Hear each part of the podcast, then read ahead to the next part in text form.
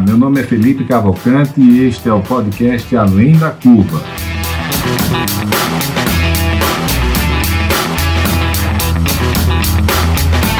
Uma realização da DIT Brasil e da Match Academy.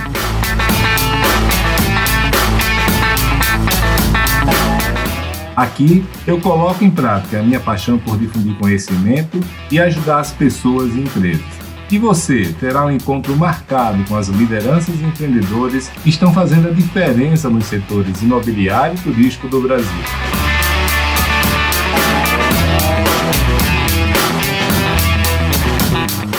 Você já conhece a ADIT Brasil? A ADIT é a entidade de atuação nacional nos segmentos de comunidades planejadas, loteamentos, desenvolvimento urbano, multipropriedade, time sharing e investimentos imobiliários. Nosso foco é a capacitação do mercado e a geração de negócios para nossos associados. Acesse o site www.adit.com.br e conheça nossos conteúdos, eventos, cursos e missões técnicas. Junte-se a nós, aumente seu network e faça grandes negócios.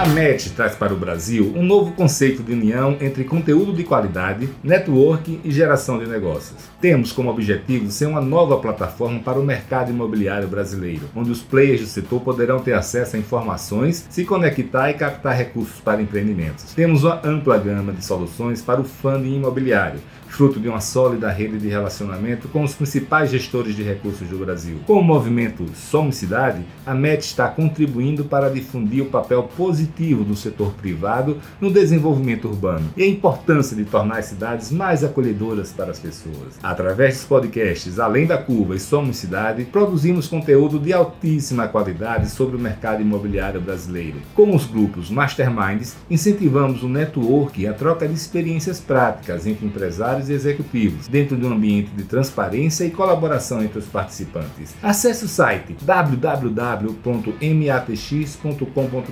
e conheça um pouco mais sobre nós.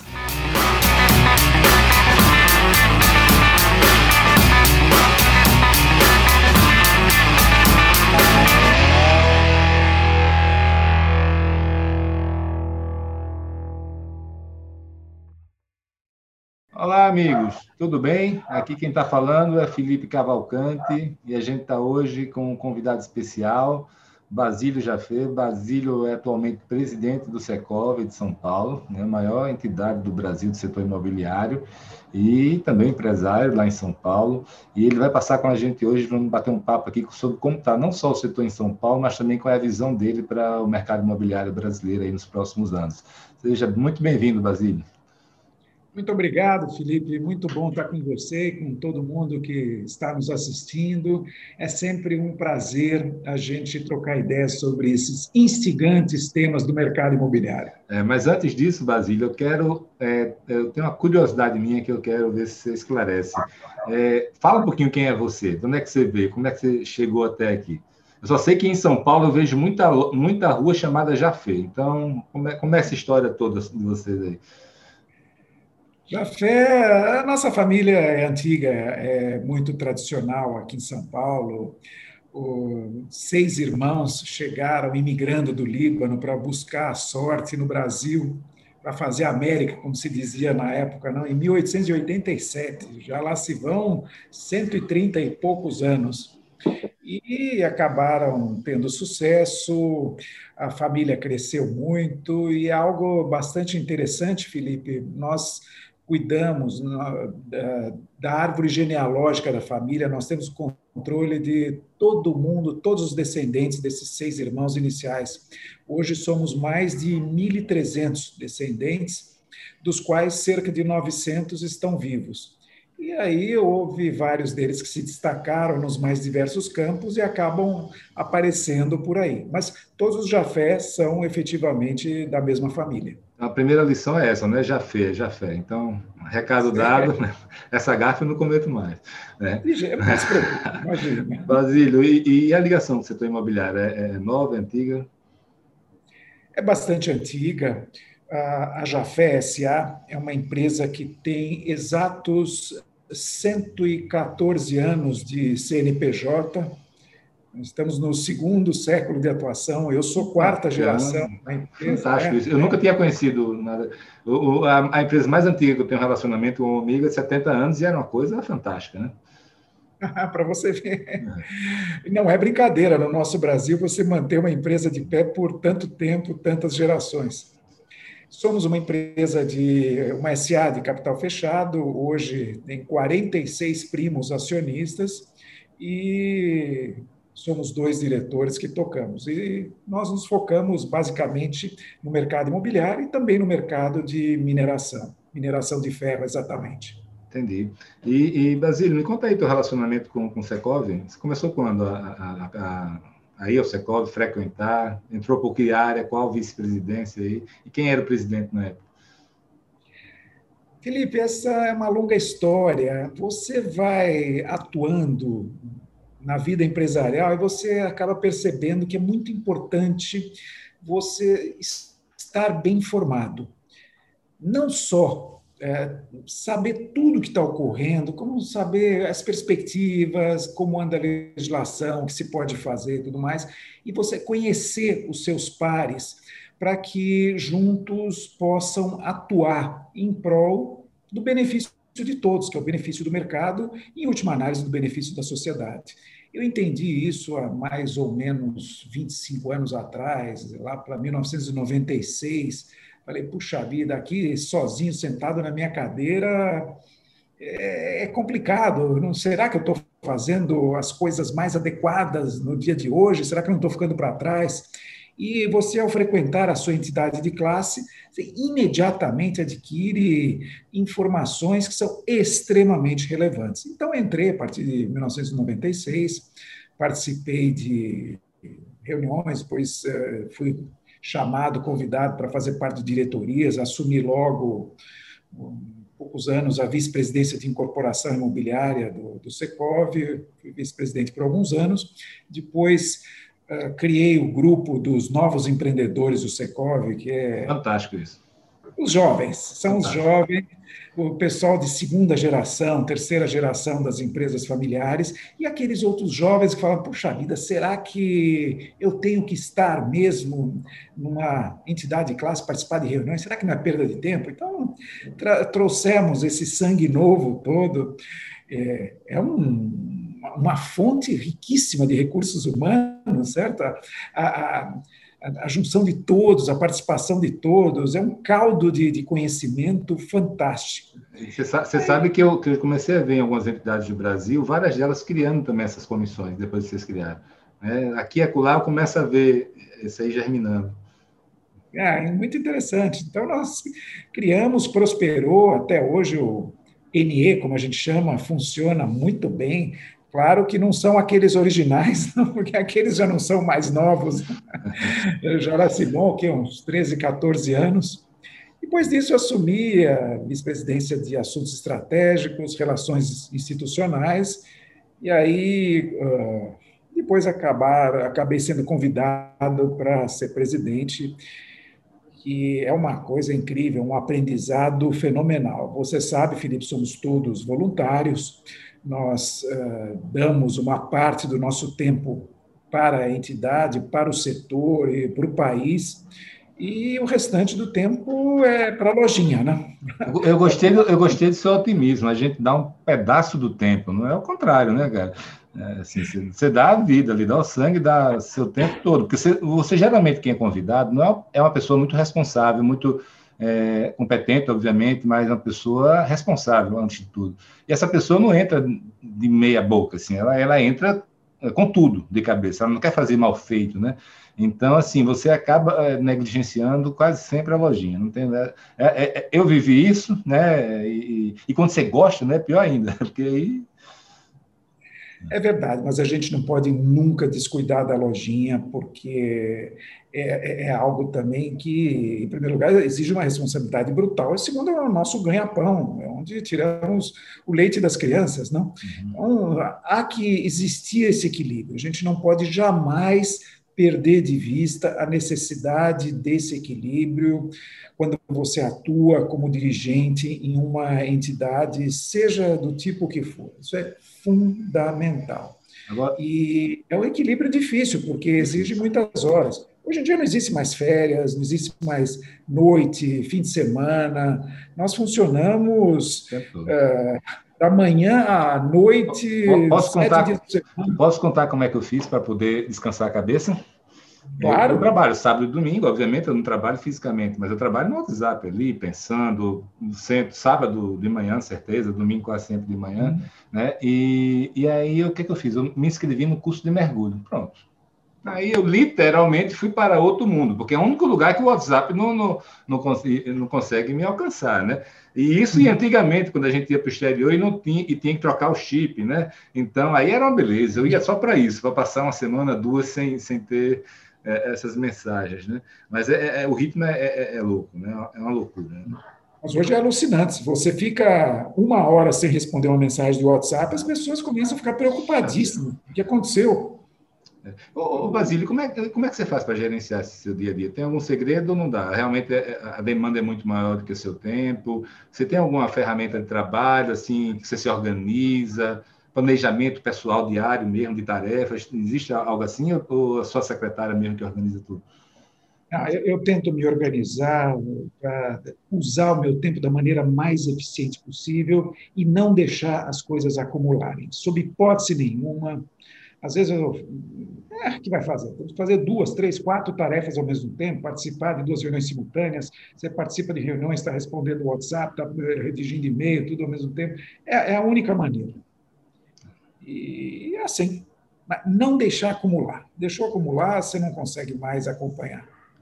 Eu fiquei interessado no seguinte: você é um cara muito experiente, né? Então, assim, é, é, para a turma que está ouvindo a gente aqui, que, quais outros conselhos você dá, assim, de gestão mesmo de tempo, de gestão de, de, de, enfrentar problemas? Você falou não acumular. Muita gente deixa acumular porque não quer enfrentar o problema também, né? É, nessa sua andança aí, tipo assim, o que é que você diria para o seu o Basílio mais jovem lá atrás? É, diga aí sua pérola de sabedoria aí. Vamos lá. Não deixar de responder para ninguém. Isso é algo. Às vezes você fala, pô, mas não tenho nada para falar para o cara. Eu fiquei de responder, mas eu não tenho posição ainda. Eu respondo e digo: olha, Fulano, não tenho posição, mas assim que possível vou te comunicar. Sabe? E você dar atenção às pessoas. Isso é extremamente importante nos dias de hoje. E você ter também uma lista interna de priorização? E não deixar de tê-la em mente nunca e atacar. E não terminar o dia enquanto você não termina tudo. Bacana. Então, eu nunca consegui terminar tudo, né? Eu, eu sou muito adepto de lista de tarefas eu sempre tinha entre 100 e 150 tarefas por dia. Obviamente era impossível, né? mas aí eu selecionava aquelas 20 ou 30 que eu tinha que, que, que terminar o dia sem fazer. O que eu faço também é o seguinte: eu pego e, e se tem alguma coisa pendente que eu estou ali postergando, embarrigando, né, sem querer encarar, eu geralmente pego uma, duas, três dessas na semana e digo: essa aqui eu resolvo hoje. Hoje não passa, é uma conversa difícil, é uma situação difícil. Essa dessa semana não passa. Aí, aí a coisa vai, vai, vai, vai indo também, né? Mas Tá certo, cada um tem o seu método. O importante é que o seu método que te deixa confortável funcione e te atenda e não deixe você para trás. Cria, então cria a sua rotina, o seu método. O fato de você conseguir ser metódico ajuda bastante, porque além de tudo, Felipe, na vida que nós vivemos, a loucura que a gente vive, você não pode deixar de fazer a sua ginástica, o seu esporte, não pode deixar de interagir com a família, não pode deixar de interagir com amigos. Senão, para que tudo isso? Então, isto também você não pode é, deixar de. É, não pode perder de vista, jamais. Deixa eu dar minha opinião para você. Assim. Eu, primeiro, assim, eu, o que é que eu cheguei à conclusão? Tem momentos da vida que você não consegue compatibilizar. Né? Assim, tem momentos que, assim, tipo, é o momento do profissional, daqui a pouco é o momento do, do pessoal. Né? A balança ela se desequilibra de vez em quando. Né? É, a minha esposa mesmo viajava muito né? e, e ela dizia: Felipe, não tem problema. É, pouco tempo, mas o tempo que tiver comigo é de qualidade. Fechado? Fechado, né? Então você não me via saindo na rua com bebendo com os amigos, não. Aquele tempo que eu tinha era para a família, dedicado à família, né? Então, então é, tinha muito disso. É, agora, agora da, da, parte sua, você conseguiu dar essa, essa equilibrada em família, não? É difícil? Na teoria, tudo funciona, mas a gente tem que ter consciência de que esse método resolve 80%, 90% das situações. E as exceções existem. Você tem que respeitar essas exceções. Se você está com a sua família, no tempo da sua família, mas surge um incêndio que você tem que resolver naquele momento, tem que resolver o incêndio. E a, e, a, que, e a, família tem que entender. Né? E a família tem que entender, por certo. Assim como eu respeito minha esposa. Minha esposa é médica, ela também tem os incêndios dela. Imagina. E eu respeito da mesma maneira, tem que ser assim. Isso aí. Bacana. A gente vai terminar o podcast sem falar do mercado imobiliário, né? Vamos fazer aqui um, uma DR aqui. Cara, é, me diz uma coisa, e, e, e eu estou vendo aí essa marquinha do Secov aí atrás, né? E, e você disse que entrou em 96 aí. E eu queria fazer uma perguntinha para você, que é a seguinte: qual é a diferença do Secov daquela época para cá, né? Porque o que eu vi é que caiu uma bomba atômica no seu colo, né? Com essa lei trabalhista aí. Me, me fala essa diferença e depois como é que você apagou esse incêndio ou está apagando? Não sei se já apagou ou não, da, de adaptar essa nova legislação trabalhista nós sempre fomos 100% a favor do término das contribuições, contribuições sindicais obrigatórias. Eh, nós eh, não apoiamos de maneira alguma o dinheiro carimbado, aquele que vem em função de uma legislação, coisa que o vale. Se nós prestarmos um bom serviço e as empresas associadas quiserem contribuir conosco, ótimo. Se elas acharem que vale a pena contribuir conosco, somos então, estamos sendo úteis para o mercado. O Secov não é um fim em si mesmo. O Secov é apenas um meio para a realização da, da, para os aperfeiçoamentos do mercado. Nós temos uh, muito claramente uh, essa questão de, de, interação com órgãos públicos, tudo mais, aperfeiçoamento de legislação, correções de legislação, uh, atendimento de demandas, mas, mas também proporcionar Know-how e know-who. O know-how é proporcionar eventos, cursos, nós temos a nossa universidade corporativa, temos uma série de outras atividades, proporcionando conhecimento não apenas para os nossos empresários, mas também para os colaboradores das empresas dos empresários. E, e, e o Secov representa 93 mil empresas na sua base, que é o estado de São Paulo. É o maior sindicato patronal da, da América Latina. Temos 2 mil, quase 3 mil associados desses 93 mil. Nós representamos todos os 93 mil. Além disso, o, o. Nós, uh, aliás, é uma característica muito bacana, muito interessante, creio que seja o único sindicato no Brasil que abarca todos os segmentos do mercado imobiliário. Nos eh, demais estados, você tem um sindicato para os incorporadores, ou uma associação para os incorporadores, normalmente as ADEMES, outro para os construtores imobiliários, outro para as imobiliárias, outro para os loteadores, e assim vai. Aqui nós temos. As, as, próprias administradoras condominiais. Né? Administradoras condominiais, que são os SECOVs estaduais, são chamados SECOVs. Mas, como nós congregamos todos, acabamos nos tornando o hub, o ponto de encontro de todo mundo que tem alguma coisa a ver com o mercado imobiliário. Isso é muito interessante. Nossa, já perdemos há muitos anos a conta de negócios, parcerias, joint ventures, e todo tipo de relacionamento possível, imaginável, de negócio possível, imaginável, que foram gerados a partir de encontros no Secor. Isso é algo muito bacana. Isso nos faz úteis para o mercado. E, e finalmente, respondendo a sua pergunta, há 25 anos atrás, a nossa condição financeira era muito mais confortável do que hoje, não tem dúvida. Hoje nós tivemos que nos adaptar a uma nova realidade, claro, o, tivemos que diminuir, infelizmente, otimizar, diminuir sobremaneira o número de colaboradores, sem deixar de realizar nenhum dos serviços que nós realizamos, que são importantíssimos para o setor. Mas eu digo com, sabe, muita satisfação, com muita alegria, que aquele pressuposto que eu encontrei em 1996, já lá se vai um quarto de século, é exatamente o mesmo de hoje. Quem participa é um grupo de pessoas uh, éticas, com um idealismo fantástico, lutando em prol do setor, uh, de maneira completamente apartidária, e me perdoe o termo, mas não temos rabo preso com ninguém, ah, e com isso nós conseguimos realizar o, o, o, nosso trabalho com muita tranquilidade e gerando muito respeito. O, a voz do Secov é respeitada e é protagonista, como era há 25 anos atrás. E corrigindo, talvez, algumas omissões, omissões que custaram caro para o país. Nós talvez não participássemos há 25 anos atrás da vida política como participamos hoje Tivemos um papel extremamente ativo no impeachment da presidente Dilma. Uh, papel participamos muito das reformas, da terceirização, teto de gastos, reforma trabalhista, reforma previdenciária, tudo, todas essas macro legislações que estão em andamento. Temos hoje uma participação incrível, tanto na tributária quanto na administrativa. Então, isso faz parte.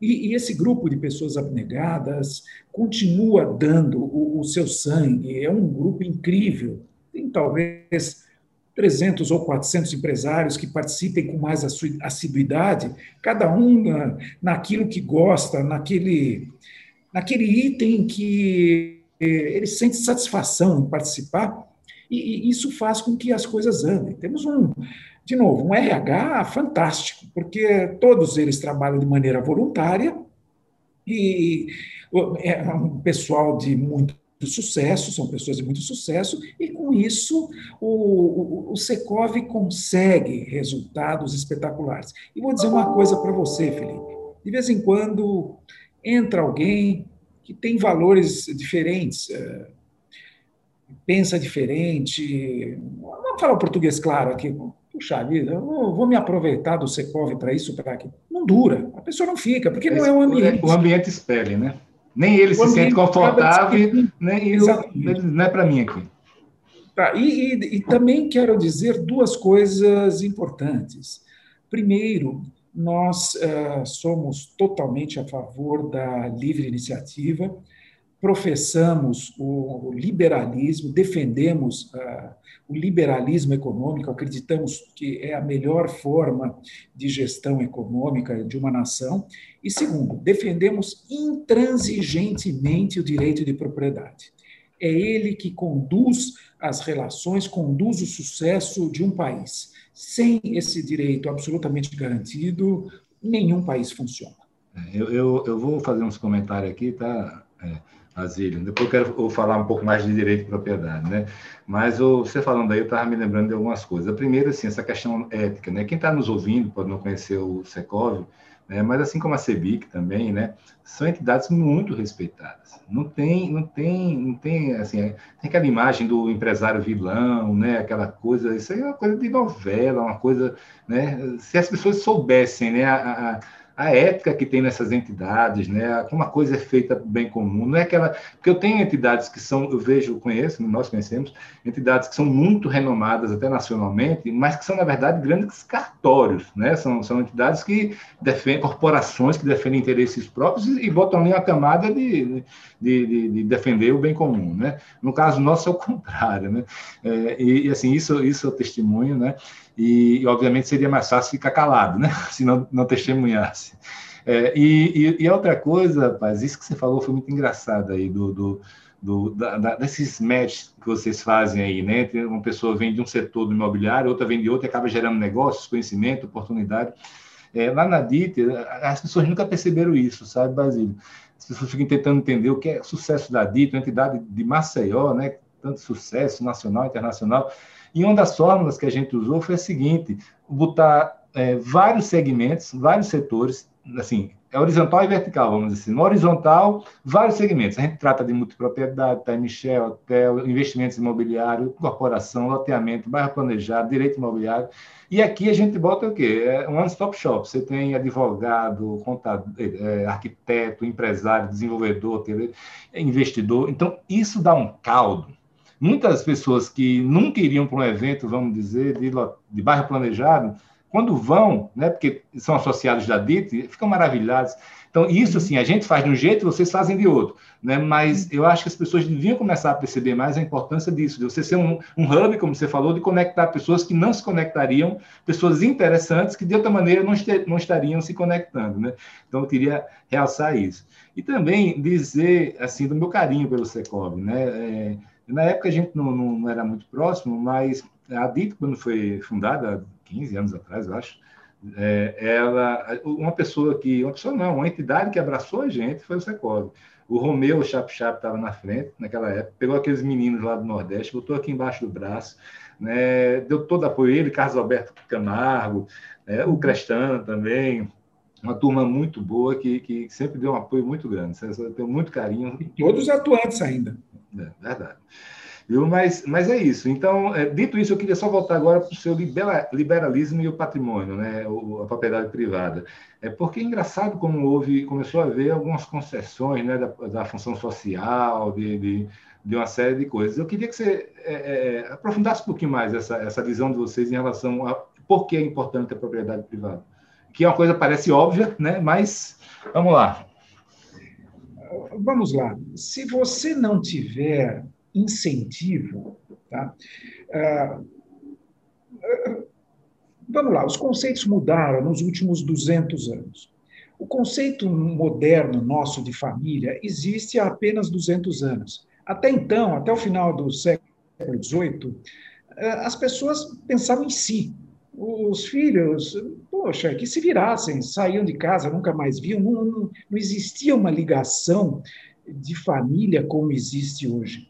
Você cansa de ver nos livros de história guerras e exército do pai contra o exército do filho, o pai é o rei, o filho é o príncipe, e assim vai, coisa que, que o valha. Mas hoje nós é, transformamos a, a, civilização humana, o centro da, da, da civilização humana é a família. Tá? Nós fazemos algo em função da família.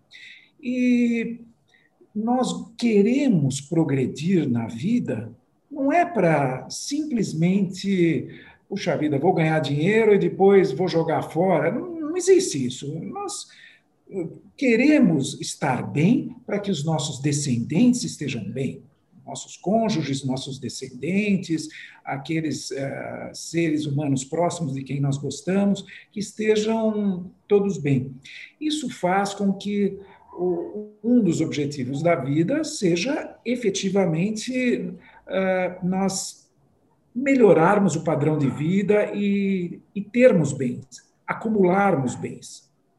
Senão não teria nenhum sentido acumular bens. Então, essa certamente é uma das razões. O, e entre os bens, o, talvez os mais significativos, os principais, sejam justamente os imóveis. Então, se você tem um imóvel, você tem uma escritura do imóvel, você tem que ter certeza que aquilo será seu sempre, que não existe nenhum risco. Porque a partir do momento que exista risco, puxa vida, o imóvel é meu, mas não é meu, pode ser tomado por um governo qualquer, por uma invasão qualquer, por um exército estrangeiro. Isso não existe no Brasil, mas existe em outros países do mundo. Existem outras invasões aqui, né, Basinho? É, aqui são outros tipos de invasões. Mas esse tipo de de, de, uh, de risco, se for criado, vai fazer com que não exista o estímulo à produção, ao desenvolvimento, ao investimento e à geração de empregos. E as consequências serão as piores possíveis. Você veja, no, no regime comunista puro, tá? um, onde não existe direito de propriedade, um regime que hoje já praticamente não existe. Talvez um ou dois países do mundo, eu me lembro que Coreia do Norte e Cuba, talvez. Mas, se bem que Cuba já começou a existir uh, o direito à propriedade, porque viram que não é possível. As pessoas não têm nenhum estímulo para progredir, não têm nenhum estímulo para investir, para criar empregos. Então, a economia simplesmente não anda. Você espera o auxílio do Estado? Muito bem, mas o Estado vai viver de quê se ninguém produz? Se ninguém vai produzir, vai gerar impostos, vai gerar arrecadação para o governo. Você está falando, você tá falando isso, é, desculpe, você está falando isso, estou me lembrando de um ex-governador do meu estado que não acreditava na geração de riqueza através da iniciativa privada, só através do setor público. Eu ficava tentando entender, né? é, é, é impressionante. Já dizia Margaret Thatcher que não existe dinheiro público, existe o dinheiro que você, eu e todo mundo que está nos assistindo eh, geramos e entregamos para o governo aplicar bem. Infelizmente, nem sempre isso acontece. Aliás, acontece muito menos do que nós desejaríamos, né? mas é, em tese, é o que todos nós buscamos. E uh, o segundo ponto da, do, da defesa intransigente do direito de propriedade, e aqui eu coloco novamente o intransigente, é que você faz um seguro para si mesmo. Hoje, você e eu estamos bem, estamos com saúde, graças a Deus, mas e o futuro? Nós não temos a menor ideia do que possa nos esperar. Nós, uh, eu que tenho cabelos brancos, você ainda está mais longe disso, eu já vivi. Aqui, viu? Cheguei lá. os meus poucos cabelos aqui estão mais, bem mais que os seus, mas enfim. O, nós já vivemos ah, algumas situações muito difíceis. Em 1990, tudo aquilo que nós tínhamos no banco virou pó. O famoso 15 de março do, do presidente Collor. Ô, Basílio, deixa, deixa eu só te interromper para dar um depoimento. Eu, eu faço podcast, né? A gente está aqui fazendo um, e eu escuto muito podcast, porque eu gosto mesmo. Eu vou para academia todo dia, eu vou eu, de carro, etc. Eu fico ouvindo podcast.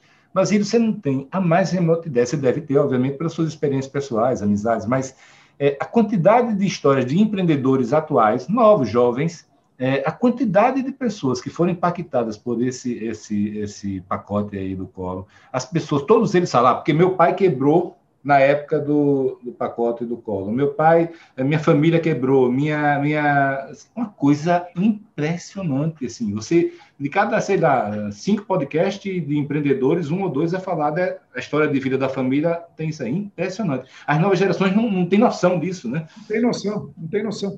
E existem as crises econômicas. Nós fizemos uma crise, a crise econômica do câmbio em 98, a, a crise do 9-11 em 2001, nós vivemos a crise da bolha em 2008, vivemos a, a crise do 2013, 2014 e agora a crise da pandemia. Em tudo isso, se você tem propriedades, você tem uma reserva de valor. Você pode não ter liquidez. Ah, se você tem um pagamento de uma duplicata amanhã, não adianta você ter uma propriedade e querer colocá-la à venda hoje. Não vai conseguir nada. Mas você tem uma reserva de valor que é extremamente importante. E, por último, o... mais do que nunca, a gente observa entre as novas tendências do mercado imobiliário as pessoas dando mais valor à casa própria, porque ela acaba é, acaba sendo uma ressignificação, acaba sendo aquele porto seguro, onde, puxa, minha família e eu estamos protegidos, eu, eu tranco a porta de casa, todo lado de dentro com a minha família, a pandemia está lá fora, os problemas estão lá fora, e, puxa, pelo menos aqui nós temos um, um porto seguro. E esse porto seguro não pode jamais correr risco em hipótese alguma. Então, tudo isso faz com que o direito de propriedade seja importantíssimo. Aliás, acrescentaria mais um ponto. O, direito de propriedade tem como pressuposto básico a segurança jurídica. E não existe nenhum país de sucesso onde a segurança jurídica não é respeitada.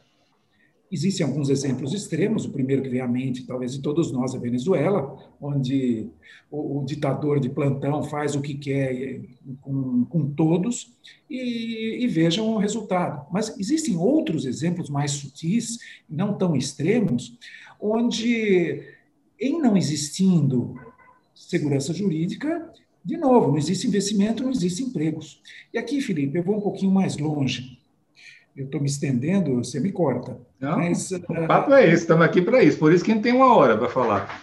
Ah, jamais em outro fórum, outro ambiente, você conseguiria estar falando sobre essas coisas. Né? É verdade, tem toda a razão. O... Eu tenho observado, tenho conversado com muita gente, o investimento estrangeiro não está vindo para o Brasil. Existe um várias poças de liquidez mundo afora, as oportunidades de investimento não são muitas no mundo, existe muito dinheiro buscando oportunidades e as taxas de retorno hoje são baixíssimas. Ora, nós vivemos num país com uma população imensa, ou seja, existe uma massa de pessoas muito grande para absorver o resultado de bons negócios, de boas oportunidades. Existe uma classe média enorme. Nós professamos valores ocidentais. Então, aqui existem instituições que são sólidas.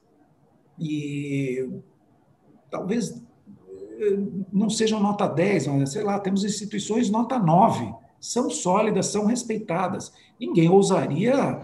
Uh, discutir uma decisão da justiça, apenas na justiça. Mas ninguém deixaria de cumprir. Isso simplesmente não existe. O, o, o, presidente, o Congresso são respeitados, o Executivo e o Legislativo são respeitados. Não, nós não temos problemas fronteiriços, não brigamos, não temos que ter nenhum exército na fronteira defendendo de vizinhos que possam querer nos atacar.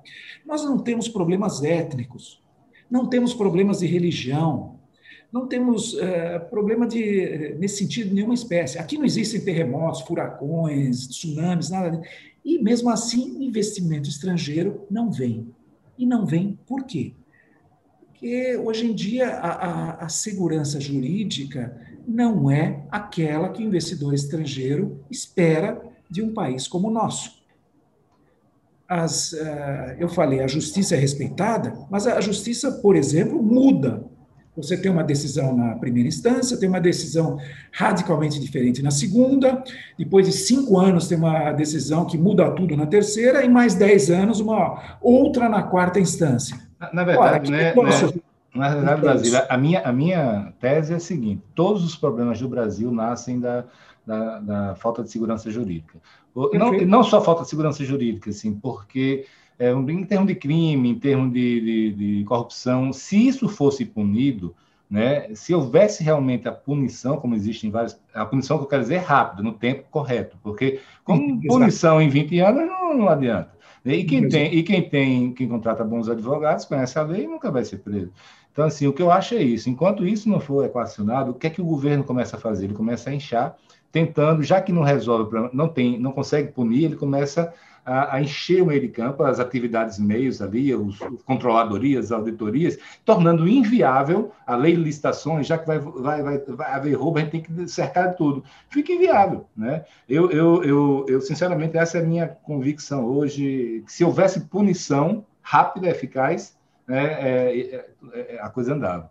E, e, mais do que isso, assim, eu tenho, tenho um livro até que está por aqui, não sei onde é que ele está. Se chama Arando o Mar ele, ele é muito bacana. Ele, ele, ele fala não só da questão da propriedade privada, da segurança jurídica, né, para qualquer país que, que, que, queira chegar lá, né, desenvolvido, né, a questão das instituições que você falou, mas ele, ele realça um aspecto muito interessante, que aí a gente aqui como, como representante de, de classe né, tem tudo a ver, que é que ele fala o seguinte, não teve país que chegou lá, né, não alcançou desenvolvimento realmente institucional, institucional sem que fosse muito forte o terceiro setor, o meio de campo. Né? Assim, é, é, as entidades são fortes, a representatividade da sociedade civil é muito forte. Né?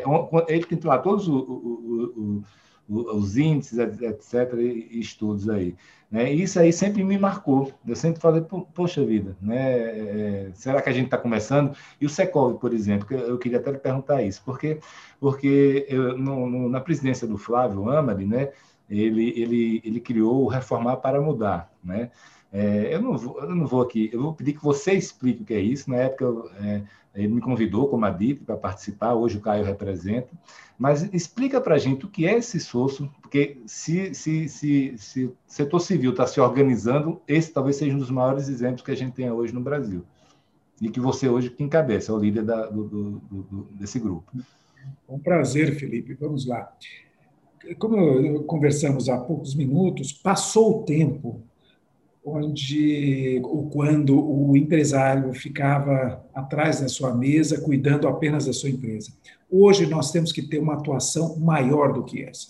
O custo de nós nos omitirmos é caríssimo. Haja vista tudo o que aconteceu na, na, desde o início do século, vamos chamar assim, nesses últimos 20 anos. O, o envolvimento do empresariado com assuntos que vão além do seu próprio umbigo cresceu, cresceu muito, e isso tem apontado caminhos interessantes para o nosso país. As discussões hoje de diversos temas têm uma riqueza muito maior e, e, não ficam apenas na mão dos políticos. Os políticos têm que participar, por óbvio, representam diversos segmentos da sociedade, têm suas visões, têm tudo, mas nós temos que participar. Nós, sociedade civil, temos que participar e participar com intensidade.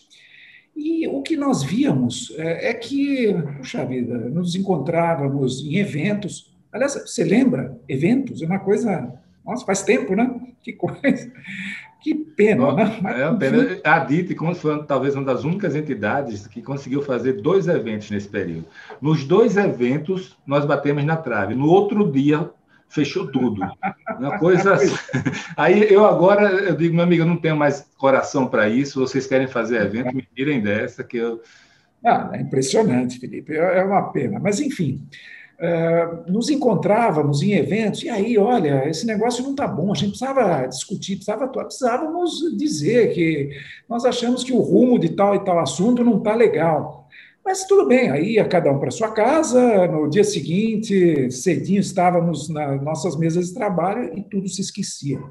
Então, o, o Flávio Ama teve essa brilhante ideia, falou, poxa vida, temos que, vamos nos juntar, vamos é, fazer tudo, todo mundo é, alguma coisa que seja mais ordenada e coordenada existe muita sinergia entre as entidades em diversos setores. E aí nasceu Reformar para Mudar, já em 2017. Já estamos com quatro anos de atuação, ele está indo muito bem. Hoje somos 34 entidades, entre as quais a DIT, desde o início, desde o seu primeiro dia. Você sabia, você sabia que, eu, que, eu, que eu que fiz a marca e, e o nome, tinha um nome anterior, eu acho. Aí eu fiz esse nome anterior e a marca. O Flávio me Sim. pediu para isso. Aí depois aí houve alguma mudança para reformar, para mudar. Não, foi, foi sensacional.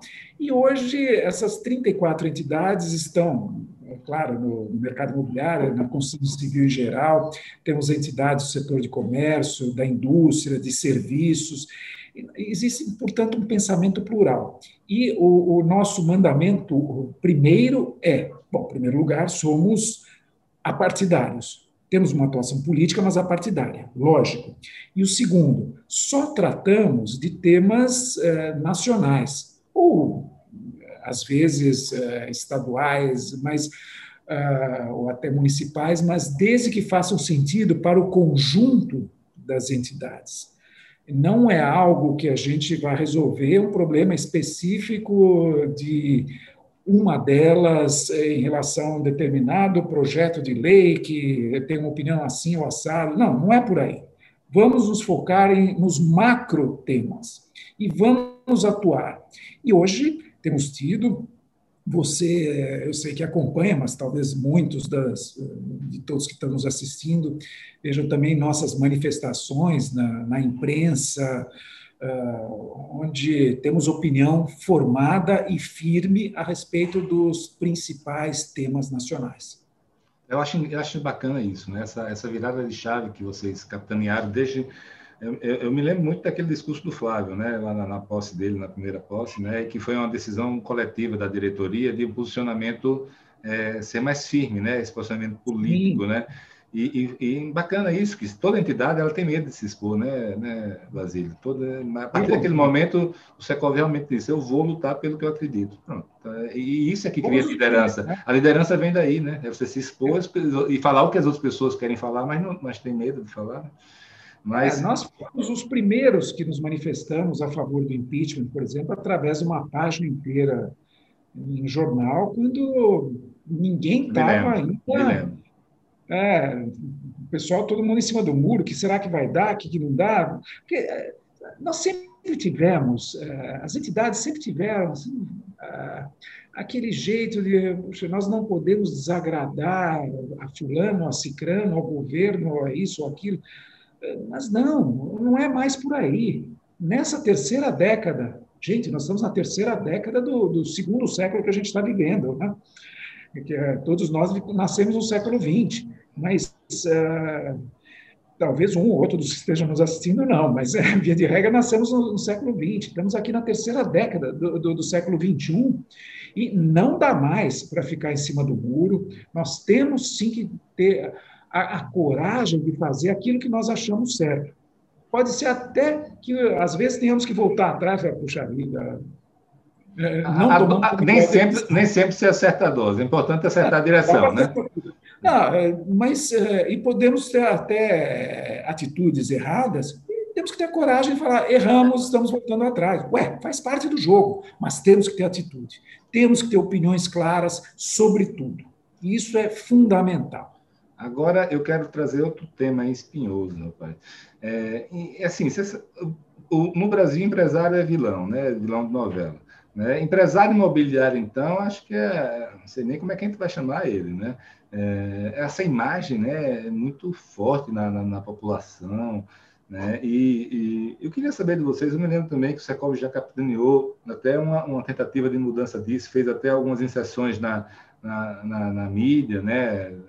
É, me explica melhor essa, essa iniciativa, se está tendo continuidade e sua opinião pessoal, assim, porque todo fórum que eu vou de empresários, eles se sentem é, muito ressentidos por causa disso. São pessoas que, que trabalham muito, não têm segurança nenhuma, empregam pessoas, geram renda, são visionários, são sonhadores, né? estão ali tentando melhorar suas vidas. E nem sempre o empresário da cabeça das pessoas é aquele cara grande, aquela grande empresa. A grande maioria dos, dos empresários são pequenos empresários, são pessoas normais, classe média baixa, classe média. Né? E, mas essa imagem, na minha impressão é que enquanto a gente tiver essa imagem, é sinal de que o Brasil ainda está atrasado. Que quando o Brasil começar é, são duas coisas que eu acho importantes. É, quando o empresário começar a ser valorizado realmente, eu acho que a nova geração tá, já está vindo com a cabeça melhor em relação a isso, alguns rapazes mais jovens que eu estou vendo. É, e a outra questão é, é essa, esse estigma da, do empresário quebrado, né? É, em todo mundo, pô, você, é isso, todo mundo falha, todo mundo quebra e, e, e, vai embora, levanta a cabeça, paga pelos seus erros, mas continua a vida. No Brasil, ele não faz mais nada o resto da vida. Né? Então, é, eu queria saber se vocês, é, aquela iniciativa foi pontual, se vocês têm feito algo mais, e sua opinião pessoal sobre isso, até sobre atitudes, ações que a gente poderia fazer para melhorar isso. Ok, vamos lá. É, é, realmente você tocou num ponto crucial. Em primeiro lugar, existe uma visão diferente no, no Brasil e nos Estados Unidos. Nos Estados Unidos, você vê um, um, fulano andando aí com um carro lindo, maravilhoso, você fala, puxa vida, eu vou trabalhar muito, um dia eu vou ter um carro como esse. Você vê o mesmo aqui no Brasil, você fala, Ih, esse cara deve ter roubado uma barbaridade para conseguir. Então, já começa um preconceito daí. Existe no Brasil, e de novo, estamos falando aqui português claro, existe um preconceito, uma inveja contra quem dá certo. Ah. E, e, você, as pessoas muitas vezes não analisam o que tem por trás daquilo que deu certo. O empresário, até dar certo, ele penou muito. Ninguém dá, tem sucesso do dia para a noite.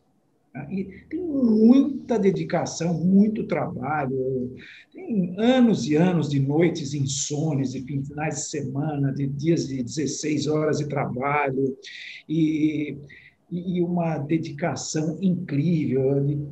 Vou me atrever até a situações de colapso nervoso, de esgotamento. Tem muito por trás. Todo empresário já passou por isso, né? O empresário é aquele que resolve assumir riscos. E ele só vai ter sucesso se ele conseguir passar por todos os riscos. Infelizmente, 80% das empresas brasileiras não chegam ao seu quinto ano de vida. 80%, ou seja, quatro de cada cinco empresários não têm sucesso. É uma pena isso.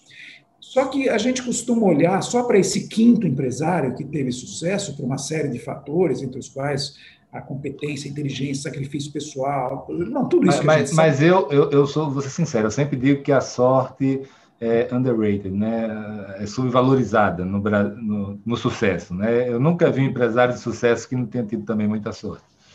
Também, faz parte. Mas a, a sorte você precisa saber. Ajudar, né? E contribuir com Ajudar. Ela. Você precisa estar próximo dela. Só tá, quando passa o. Como é que era o velho ditado? Quando o ônibus passa, ou a carroça passa, você tem que estar pronto para subir. subir. E às vezes não passa duas vezes. Né? E aí você fica reclamando o resto da vida: poxa, comigo não acontece isso. Será que eu vou conseguir ganhar na loteria? Fica pensando essas coisas. Mas, enfim. Existem pessoas que preferem aquilo que é certo, garantido, tem um ótimo emprego, tem uma vida bacana, tal, e tem aquelas pessoas que resolvem ir além disso e buscar um risco, que é o risco de empreender. E no nosso setor, especificamente, isso é algo mundial, eh, nós somos industriais. Tá? O incorporador imobiliário é um industrial que monta elabora e monta um empreendimento, assim como uma montadora de automóveis monta um veículo. É a mesmíssima coisa. Nós juntamos uma série de profissionais, uma série enorme de profissionais, e cada um deles tem a sua tarefa dentro do empreendimento, e daquela visão que nós temos uma vez de um terreno baldio, surge uma casa para alguém, uma moradia para alguém, um escritório, o que quer que seja. Então, nós montamos tudo isso. Acontece que uh, uh, isso não é percebido assim porque o imóvel varia mais de preço. Você, você sabe que um determinado carro hoje custa 50 mil reais, amanhã pode custar 51 ou 49, mas você sabe muito bem que ele não vai custar 120. Agora, os imóveis uh, têm uma variação maior em função das suas especificidades. Você pode ter cinco lançamentos numa mesma quadra, mas com certeza serão cinco tipos de imóveis diferentes. Não, não existem dois imóveis iguais. Aliás, você está no quinto andar ou no sexto andar, já tem diferença. Se é face sul, face leste, já tem diferença. Então, não existem dois imóveis iguais.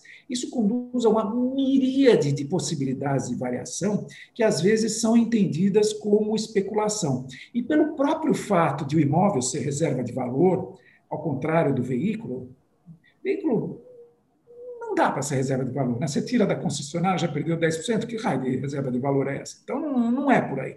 Vai tentar vender ah, um carro, vai tentar, vai tentar é. vender um carro usado com 3, 4, 5 anos para você ver. É, exatamente, não tem o mesmo valor, óbvio. O imóvel tem, porque vale a localização, vale o detalhe, vale tudo, como acabamos de dizer. Então, tudo isso faz com que nós sejamos encarados como entre muitas aspas, especuladores imobiliários, quando nós não somos, somos industriais. Nós ficamos, nós sempre fomos muito preocupados com esse tipo de imagem. Agora, a, a má notícia é que isso não é brasileiro, não é, não é característica do Brasil, isso é mundial. Nós uh, frequentamos fóruns mundiais de, de real estate, de mercado imobiliário, e é uma sensação mundial em função dessa característica de reserva de valor do imóvel e dessas variações todas de preço, de valor do imóvel. Acho que a, o próprio impacto visual, assim, a, a, a existência física daquilo, de, torna ele um símbolo, né? É verdade, é assim, então é algo mais emocional do que qualquer coisa. A boa notícia é você já colocou muito bem. As novas gerações têm um perfil já diferente hoje em dia não se encara mais o Estado provedor como antes se encarava, ou, puxa vida, o, quem empreende é, é, já nasce culpado por empreender. Não, é, é diferente. E a visão do, do empresário, empreendedor, empreendedor no setor imobiliário tende a vagarosamente melhorar. Isso aconteceu no agribusiness uma campanha sensacional, conduzida com muita maestria por diversos anos, o, o que se chamava, há 20 anos atrás, o latifundiário, o, aquele, o, grande fazendeiro, não existe, você não ouve mais esse termo, latifúndio você ouve termo, puxa vida, que espetacular, industrial do campo, entre aspas. Porra, o cara. São eles, são eles que estão salvando o Brasil, né, em termos econômicos, exportações, crescimento. Exatamente, são salvadores do Brasil e o Brasil se destaca por causa deles. Então, eu tenho cá para mim a sensação de que com um bom trabalho, aos poucos, a gente vai mesmo conseguindo mudar essa você vê que é bacana isso que você falou aí, que o, meu, meu filho, né, com vários amiguinhos dele, é, há uns cinco anos atrás, por aí, no meio daquela crise lá da, da, de 2016, os amiguinhos dele, acho que estavam no terceiro ano do ensino fundamental, eles todos eram liberais. Entendeu? É assim, como assim? Isso não, não, faz sentido, né? Na minha época não existia isso. Né? Mas, o Basílio, é, eu sou, sou um apaixonado por, por, urbanismo, né? Eu estudo muito isso. Lá na DIP a gente faz o principal evento de desenvolvimento urbano do Brasil, com o PAN, e hoje eu estou coordenando um movimento chamado Somos Cidade, né? Também que, que faz isso. É muito bacana. E, e eu queria saber aí são Paulo, né, tudo que acontece em São Paulo acaba indo para o resto do Brasil, no que se fala de, de urbanismo. Né? Então, é. plano diretor de São Paulo ele vai refletir automaticamente no decorrer dos anos no Brasil. Vocês estão aí no processo de revisão, teve recentemente aí na época da, da esse plano diretor que trouxe no, várias inovações. Eu queria uhum. saber, nesse momento agora, qual é a pauta de vocês de ajustes que tem que ser feito no plano diretor e por quê? Tá? E, se, e por que até para a cidade, não para o mercado imobiliário? Claro, mas a, a revisão do plano. Não, desculpa, só para dizer, a gente ainda tem, eu sei que sua agenda está tá, tá apertada, a gente tem uns sete minutinhos aí, pode ficar à vontade. Tudo bem. A revisão do plano diretor é para a cidade mesmo, não é para o mercado imobiliário, isso tem que ficar muito claro. Aliás, esse, o Somos Cidade é uma coisa que eu aprendi a admirar, queria te parabenizar agora em público. Você tem feito uh, pensatas e, e maravilhosas que eu tenho procurado divulgar e compartilhar com muita gente que eu conheço. Porque Obrigado, sabia não. Ah, é verdade, você fala as coisas com, com clareza e, e, com firmeza, e é assim que tem que ser. O plano diretor de São Paulo foi eh, gestado em 2014. Ele foi aprovado em 2014. A partir daí, tivemos uma nova legislação de zoneamento que foi aprovada em 2016. Tem coisas boas, claro, foi é, gestado na gestão do Fernando Haddad, quando ele era prefeito de São Paulo, mas uh, tem vários equívocos. E esses equívocos efetivamente necessitam de correção, de aperfeiçoamento. Sem entrar no mérito do detalhe, nós precisamos tornar a cidade de São Paulo mais inclusiva. Não é admissível você hoje levar duas horas, duas horas e meia, três horas para ir da sua casa para o seu trabalho. Não é admissível a gente constatar que 78% da população de São Paulo vive nas periferias, e as periferias hoje são mais adensadas do que o que nós chamamos de centro expandido. Isso é o contrário do que deve ser uma cidade de sucesso. São Paulo tem a maior população da América Latina, enquanto cidade. Nós, é a cidade mais populosa de, de todo o hemisfério sul da Terra. E nós temos que ter um protagonismo de acordo. São Paulo tem que ser um grande hub de financeiro, de serviços, de comércio, de lazer, de gastronomia, de, de tudo aquilo que hoje é moderno e, e, e faz com que a cidade possa prosperar. Só que como é que nós vamos conseguir que a cidade prospere se nós tivermos uma, um problema de mobilidade, por exemplo, como esse? Se o acesso da, das crianças à escola leva um, também uma eternidade, né? não, não é justo, não é humano isso. Nós precisamos mudar e corrigir esses equívocos. Nós temos uma série de propostas, sim, mas ah, isso tem que vir do, do poder público, que está discutindo com a sociedade como um todo, e estamos ah, com essa necessidade absoluta de que isso aconteça. Para o mercado imobiliário, como você bem colocou, não faz diferença. Ah, nós temos um número muito. Já calculamos, nos próximos 10 anos, precisaremos de 870 mil novas habitações em São Paulo. É um número grande. E nós vamos construir onde der, onde for possível legalmente. Sim, na, na, na, verdade, Brasil, o que eu percebi é o seguinte, que nesse, nesse ojeriza né, de, de alguns setores da academia, até ideológicos, né, até associações de moradores do poder público ao setor imobiliário formal, Acho que o maior, o maior produtor imobiliário hoje do Brasil deve ser o time organizado nas periferias, e, porque Exato. eles não querem esse formalizado, né? tem um horror ideológico, e lá fica crescendo na beira da represa, devastando os mananciais. Né? Exatamente. Então, é esse então, tipo de, de, de empresário que eles é, querem. Não é possível. Então, nós não podemos ter uma oposição ideológica, porque o, o governo atual é um e quem fez, gestou o plano foi outro.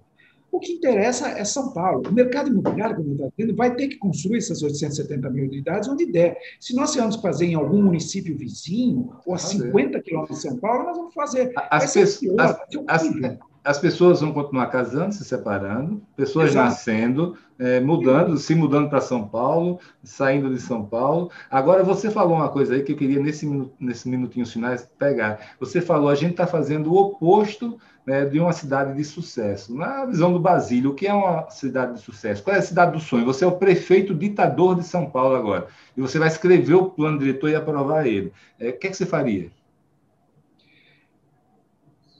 Existem várias medidas que nós temos que fazer, mas uh, te dou um exemplo. 96% da área do município de São Paulo hoje permite edificações de até oito andares. Não rola. Vamos falar português claro. Não rola.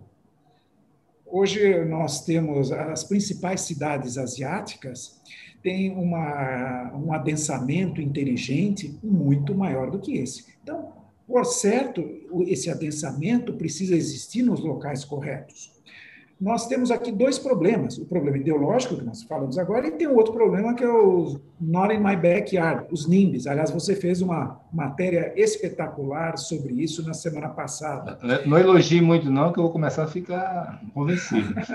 De jeito nenhum, é merecido. Mas os NIMBYs também. Olha, eu acho que você tem razão, viu? Tem que fazer. Mas olha, não vai tirar minha vista. Aqui no meu bairro, não. Você vai lá do outro lado fazer. Que história é essa? Como assim? Quer dizer, você pode morar, mas os outros não podem? Então, esse egoísmo é muito ruim.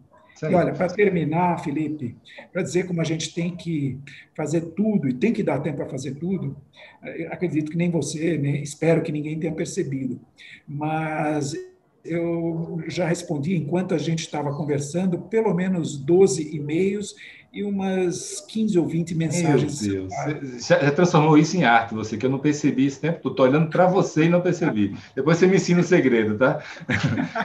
Basílio, muito obrigado. Teria assunto para a gente falar tá muito mais muito aqui, obrigado. mas não vai faltar oportunidade, não. Um grande prazer ter participado. Tchau para todos. Muito bacana. Abração para você.